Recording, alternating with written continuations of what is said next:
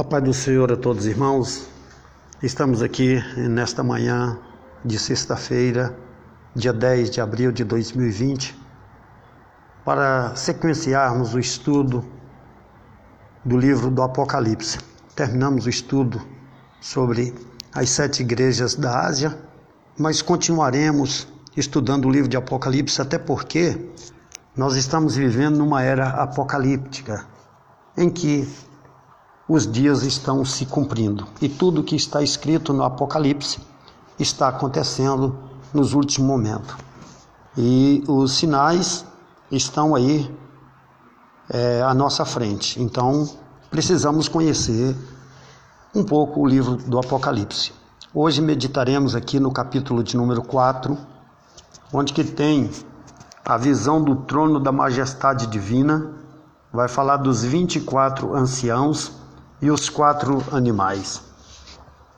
Que diz aqui o seguinte: Depois destas coisas olhei e eis que estava uma porta aberta no céu.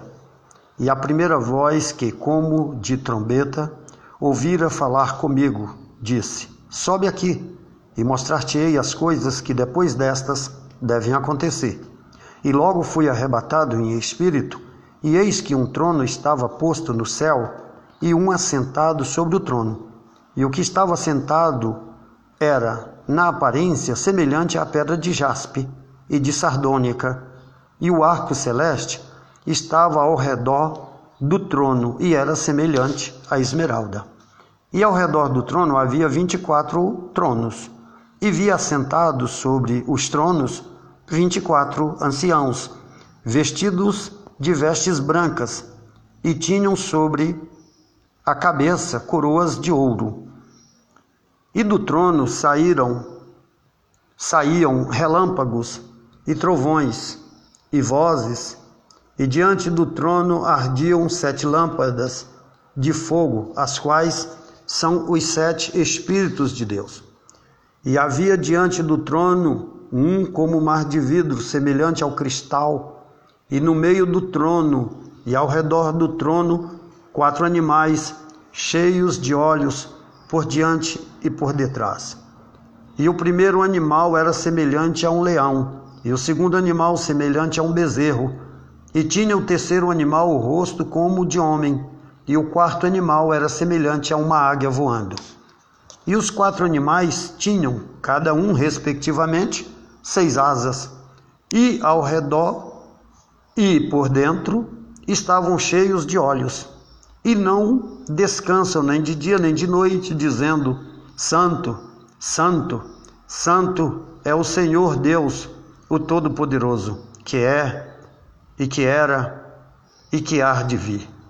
E quando os animais davam glória e honra e ações de graças ao que estava assentado sobre o trono, ao que vive para todo sempre, os vinte e quatro anciãos prostravam-se diante do que estava assentado sobre o trono.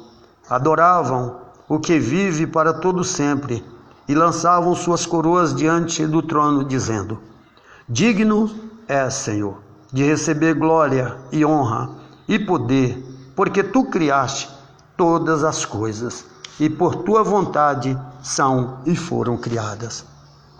Meus queridos, nós temos aqui João arrebatado em espírito. É, Deus tinha, Jesus já tinha revelado para João toda a mensagem para as sete cartas da igreja da Ásia. E neste capítulo 4, João diz que foi arrebatado em espírito. Ele foi arrebatado e viu uma porta aberta. Então Jesus Cristo, Deus, leva João em espírito e mostra por dentro do trono que, que, que, que estava acontecendo. Aí João começa a ter aquela visão espiritual. Logo que ele foi arrebatado em espírito, eis que um trono estava posto no céu. E no trono um assentado sobre o trono, que era o Deus Todo-Poderoso. Oh glória! E diz que a aparência de Deus é como a aparência das pedras preciosas, a sardônica, a esmeralda, Olha, as, as pedras mais preciosas que tinham só eram a aparência do Senhor. Isso fala de pureza, fala de santidade, fala de beleza, fala de, de tudo que era de melhor para o nosso Deus. Mas também dentro, nessa visão que João é arrebatado, ele vê 24 tronos. E dentro dos 24 tronos, assentado 24 anciãos. Ou seja, 12 à direita e 12 à esquerda, e Deus no centro. Oh, glória! Que maravilha! Nós sabemos que Jesus tinha 12 apóstolos e também tínhamos 12 tribos de Israel. Então, aqui somando 12 apóstolos mais as 12 tribos de Israel, dá o total de 24. Então, são os 24 anciãos, 12 de cada tribo. Isso fala do exército de Deus, fala da pureza do Senhor, fala dos servos de Deus que são fiéis aqui na terra, que vão morar com o Senhor, que vão viver com o Senhor, que vão reinar com o Senhor. Aleluia! E diz aqui o seguinte: que ao redor do trono havia 24, 24 tronos e assentados sobre os tronos 24 anciãos, vestidos de vestes brancas. Branco fala da pureza, fala da isenção do pecado, fala da santidade. Oh glória, isso das coroas também, coroa de ouro. Coroa vai ser o nosso galardão. Nós vamos receber um galardão quando nós estivermos com o Senhor. Naquele momento, todos aqueles que perecerem neste mundo para o pecado, todos aqueles que perderem nessa vida pelo pecado receberá uma coroa, uma coroa de, de ouro, vai receber uma, um galardão diante do Senhor. Aqueles que lutaram, que trabalharam pela obra do Senhor aqui na terra. E aqui interessante aqui também saiu relâmpagos do trono e também lá dentro tinha o que? Sete lâmpadas de fogo, as quais são sete Espíritos de Deus. Lâmpada fala dos olhos de Deus, que vê tudo, que enxerga tudo. E os sete Espíritos de Deus fala que eles estão, o Espírito do Senhor, ele acompanha tudo, ele vê tudo. E esse Espírito de Deus é o que ele nos dá, assim, a condição de continuarmos firmes aqui na terra, vencendo o pecado, vencendo a dificuldade, vencendo a luta. E havia também dentro do trono um como mar de vidro. Ah, fala da boniteza, fala da santidade do Senhor, fala da pureza, fala da cristalidade do Senhor, fala da isenção do pecado, fala de tudo. Oh, glória a Deus, como é lindo, meus irmãos. Se você imaginar esse trono de Deus, onde nós vamos morar na eternidade, Vale a pena passar por toda a luta. Oh glória! E também tem aqui a visão dos animais. Olha aqui, e também vi semelhante no meio do trono, ao redor do trono, também quatro animais cheios de olhos, por diante e por detrás. Fala aqui esses quatro animais, olha aqui cheio de olhos, fala que enxerga tudo, que os animais estavam ali também. E ali o primeiro animal era semelhante ao leão.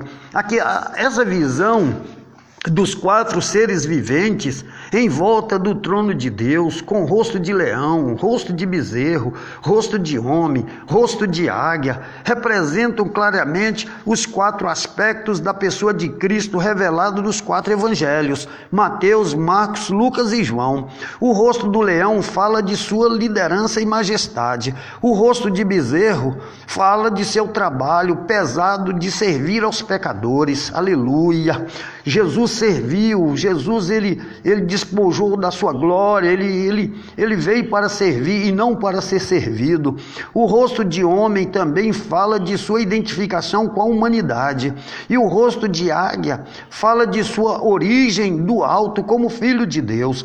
Sabemos que a águia é um animal que ela voa, ela enxerga de longe, ela está, ela tem uma visão muito acurada. Jesus está lá do alto, à destra do Pai, intercedendo por nós. Oh glória! Jesus é maravilhoso, meu querido. E Jesus ele vê todas as coisas, ele contempla todas as coisas. Jesus ele está intercedendo por nós. A importância destes quatro seres viventes nas escrituras. Vamos ver qual a importância dele. O leão aparece em primeiro lugar nesta visão de João, porque as imagens estão exatamente na ordem cronológica, como a pessoa de Cristo é apresentada ao mundo nos quatro evangelhos. Em Mateus, Jesus Cristo é apresentado ao mundo como leão da tribo de Judá. Quando Mateus prova, por meio da genealogia de Jesus Cristo, que o mesmo é descendente de Davi. Mateus capítulo 1, verso do 1 ao 17. Em Mateus capítulo 28, do 18 ao 20, ele apresenta ainda Jesus Cristo como um leão conquistador de todos os poderes do universo e seu domínio no céu e na terra. Oh glória! O bezerro é o segundo animal, é o segundo ser vivente que aparece nessa visão, porque Marcos é o segundo evangelho da ordem dos quatro evangelhos e apresenta a pessoa de Cristo como o bezerro submisso, que veio para servir e não para ser servido. Marcos capítulo 10, verso 45. Lá em, Isaías capítulo 53, versos do 11, 11 e 12, ele, Isaías apresenta Jesus como servo sofredor. Sofredor. O homem é o terceiro ser vivente, porque Lucas é o terceiro evangelho da ordem dos evangelhos e apresenta ao mundo a pessoa de Cristo como um homem perfeito sendo o evangelho que mais enfatiza a humanidade de Jesus Cristo. Lucas é o evangelho que mais enfatiza a humanidade de Jesus Cristo. E ele apresenta Jesus, olha aqui, ele apresenta Jesus ao mundo, a pessoa dele como um homem perfeito, que deu a sua vida por nós. Aleluia. Já a águia é o quarto ser vivente, porque João é o quarto evangelho na ordem. Olha aí, tudo tem um significado e apresenta ao mundo a pessoa de Cristo como Filho de Deus, que veio do céu e não da terra. Oh, glória! Então está aqui, aqui os evangelhos. João apresenta o Jesus como Filho de Deus, que veio do céu e não da terra. João capítulo 3, verso 31 e João capítulo 20, versos 30 e 31. O rosto de leão fala de Jesus como rei. Em Isaías capítulo 32, verso 1, o profeta Isaías já havia previsto isso, dizendo: Eis aí, eis aí, olha aí, eis aí que reinará um rei com justiça, e em retidão governará os príncipes. Em Mateus capítulo 2, verso 2, quando Jesus nasceu, os magos foram adorá-lo como rei e perguntaram a Herodes, dizendo: Onde está o recém-nascido rei dos judeus? Porque vimos, aleluia, a sua estrela no Oriente e viemos adorá-lo. Jesus foi o único ser no universo que já nasceu rei. Isaías capítulo 9, versos 6 e 7. Oh glória! O rosto de bezerro apresenta Jesus como servo em Isaías 42, verso 1, o profeta Isaías já havia previsto isso, dizendo: Eis aqui o meu servo, a quem sustenho, o meu eleito, em quem se compraz a minha alma. Pus o meu espírito sobre ele. Juízo produzirá entre os gentios. Eita glória!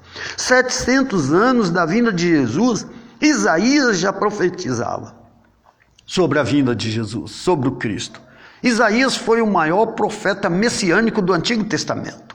700 anos antes, ele já profetizava sobre Jesus Cristo, o vencedor de todos os tempos. Em Lucas capítulo 4, verso 18 e 19, Jesus se identifica como servo encarregado desta missão libertadora, dizendo: O Espírito do Senhor está sobre mim, pois me ungiu para evangelizar os pobres. Enviou-me a curar os quebrantados de coração, a pregoar a liberdade aos cativos e dar vista aos cegos, e pôr em liberdade os oprimidos, e anunciar o ano aceitável do Senhor. Meus queridos, esta palavra que Jesus nos dá, que Lucas fala conosco aqui, Lucas capítulo 4, versos 18 e 19. Jesus está aqui, ele veio para curar, para libertar, para salvar, para evangelizar os pobres, para dar vista aos cegos, cegos espiritualmente, aquelas pessoas que não conseguem enxergar a palavra de Deus, para libertar os oprimidos, tantas pessoas oprimidas nesses últimos tempos, oprimidas com problemas, oprimidos pela a enfermidade, oprimidos por tudo. Mas olha, Jesus é o servo encarregado desta missão, missão de libertar. A primeira missão que Jesus veio foi para libertar, libertar os oprimidos, para dar vista aos cegos, para curar os enfermos, para salvar, para transformar, para restaurar, para levantar o semblante daquele que está abatido, que está com a alma destruída, que está com a vida desanimada, aquela pessoa que não tem força para viver mais. Jesus ele veio para isso, para te acordar nessa manhã. Acorde, acorde, Jesus está do teu lado. Ele está aí agora, mesmo que você está passando por luta, mas Jesus está aí. E nós vamos meditar aqui no, o, o, outro exemplo que é o rosto de homem. O rosto de homem fala da humanidade de Jesus. Em Zacarias capítulo 6, verso 2, 12, o profeta Zacarias já havia previsto isso, dizendo: Assim fala e faz o Senhor dos Exércitos. Eis aqui o homem cujo nome é renovo, ou glória. Ele brotará do seu lugar e edificará o templo do Senhor em João capítulo 9, verso 5, João capítulo 19, verso 5, ao apresentar Jesus para morrer em nosso lugar, ele, ele, ele, Jesus, lá em João, apresenta Jesus, quando Pilatos foi apresentar Jesus, olha aqui, Jesus, Pilatos, lá em João, está lá em João, capítulo 19, verso 5, ao apresentar Jesus para morrer em nosso lugar, Pilatos, mesmo sem saber, ele cumpre a profecia. Ele já cumpria. Porque Pilatos, ele apresentou Jesus. Ele falou: Olha, esse justo não cometeu pecado nenhum. Eu lavo as minhas mãos. Pilatos falou isso. Então Pilatos, ele sabia, mas Pilatos foi um homem fraco. Porque ele poderia ter tomado uma decisão, mas tinha que se cumprir a palavra de Deus naquele momento. Tinha que se cumprir. Não tem como. Não tem como. Tinha que se cumprir. O rosto de águia fala da divindade de Jesus. Em Miqueias capítulo 5, verso 2, ao falar do nascimento de Jesus, o profeta Miqueia já havia mencionado a origem divina de Jesus, dizendo: "E tu, Belém Efrata, posto que pequena entre as milhares de Judá, de ti sairá o que será Senhor em Israel e cujas origens são desde os tempos antigos, desde os dias da eternidade. Em João capítulo 3, verso 31, João confirma a origem celestial de Jesus, dizendo: Aquele que vem de cima é sobre todos, aquele que vem da terra é da terra e fala da terra, aquele que vem do céu é sobre todos. E em João capítulo 6, verso 51, Jesus confirma a origem do céu, dizendo: Eu sou o pão vivo que desceu do céu. Se alguém comer deste pão, viverá para sempre. Eita glória! Eu sou o pão vivo que desceu do céu. Se alguém comer desse pão, viverá para sempre. Oh, glória! Eu quero convidar você para comer desse pão, para que você viva para sempre, para que você tenha vida. Se você quiser ter vida nesta manhã, coma deste pão. Se você quiser ter vida nesta manhã, sirva a Jesus. Fica firme com Jesus. Se você quiser ter vida, eu estou falando de vida eterna. Eu estou falando de vida eterna, porque viver nesse mundo aqui com Jesus é a melhor coisa da vida. Viver nesse mundo com Jesus já é bom, mesmo com sofrimento, mesmo com luta, mesmo com as preocupações do dia a dia. É muito bom estar com Jesus. A gente vence. Agora imagine viver com Jesus na eternidade. Eita glória! É a melhor coisa que nós podemos pensar. nesta manhã. E eu quero convidar você para viver com Jesus. Viver também aqui na terra, passar os últimos momentos aqui da terra com Jesus e viver eternamente nos céus. Se você quiser aceitar Jesus como seu único e suficiente Salvador, baixe a sua cabeça, coloque a sua mão no seu coração e ore comigo nesta manhã. Pai querido, eu confesso os meus pecados diante de Ti. Perdoa as minhas iniquidades, perdoa as minhas falhas, perdoa as minhas fraquezas, meu Pai. Perdoa tudo, Pai. Escreva o meu nome no livro da vida. Oh, meu Pai, para que eu possa morar eternamente contigo, Senhor. Amém. Eu quero também orar nesta manhã por você que está no leito da enfermidade. Eu quero orar por você que está passando pela depressão. Eu quero orar por você também que está passando por um problema na família, por um problema matrimonial. Qualquer que seja o problema na sua vida, apresenta o teu problema diante do Senhor. E segundo a vontade dele, ele vai te dar a vitória, e mediante a tua fé, e mediante o teu arrependimento diante do Senhor. Pai querido, eu quero te apresentar esta pessoa que está sofrendo agora, neste momento, no leito da enfermidade. Eu quero te apresentar esta pessoa, meu pai, que está passando por uma depressão, por um problema familiar, por um problema de ordem financeira, meu pai. Essa pessoa que não tem solução para o problema dela, meu pai. Ela já recorreu a todos, já recorreu aos médicos, meu pai. Pai querido, às vezes a confiança dela pode estar na, nos, na mão dos médicos. Às vezes a confiança dela pode estar nas mãos de um advogado humano, mas tu és o Rei dos Reis, Senhor dos Senhores, tu és o Santo de Israel. Tu és o Deus que cura, tu és o Deus que liberta, tu és o Deus que sustenta, tu és o Deus que transforma, tu és o Deus que salva, tu és o Deus que cura, meu Pai. Pai querido, dê a vitória para essa pessoa, meu Pai. Houve um arrependimento genuíno no coração dela e ela se prostra ante a tua face. Oh, Pai querido, concede a vitória segundo a tua vontade. Amém. Amém. Que Deus te abençoe. Uma ótima sexta-feira para você. Continue firme. Compartilhe os nossos estudos. Compartilhe essa palavra com alguém que está precisando, com um amigo, com um parente, com qualquer pessoa que está precisando dessa palavra. Compartilhe nesta manhã e você cumprirá os desígnios do Senhor, sendo um evangelista também. Amém? Que Deus te abençoe em nome de Jesus. E eu agradeço a oportunidade por mais um dia que o Senhor me concede na presença dele. Amém.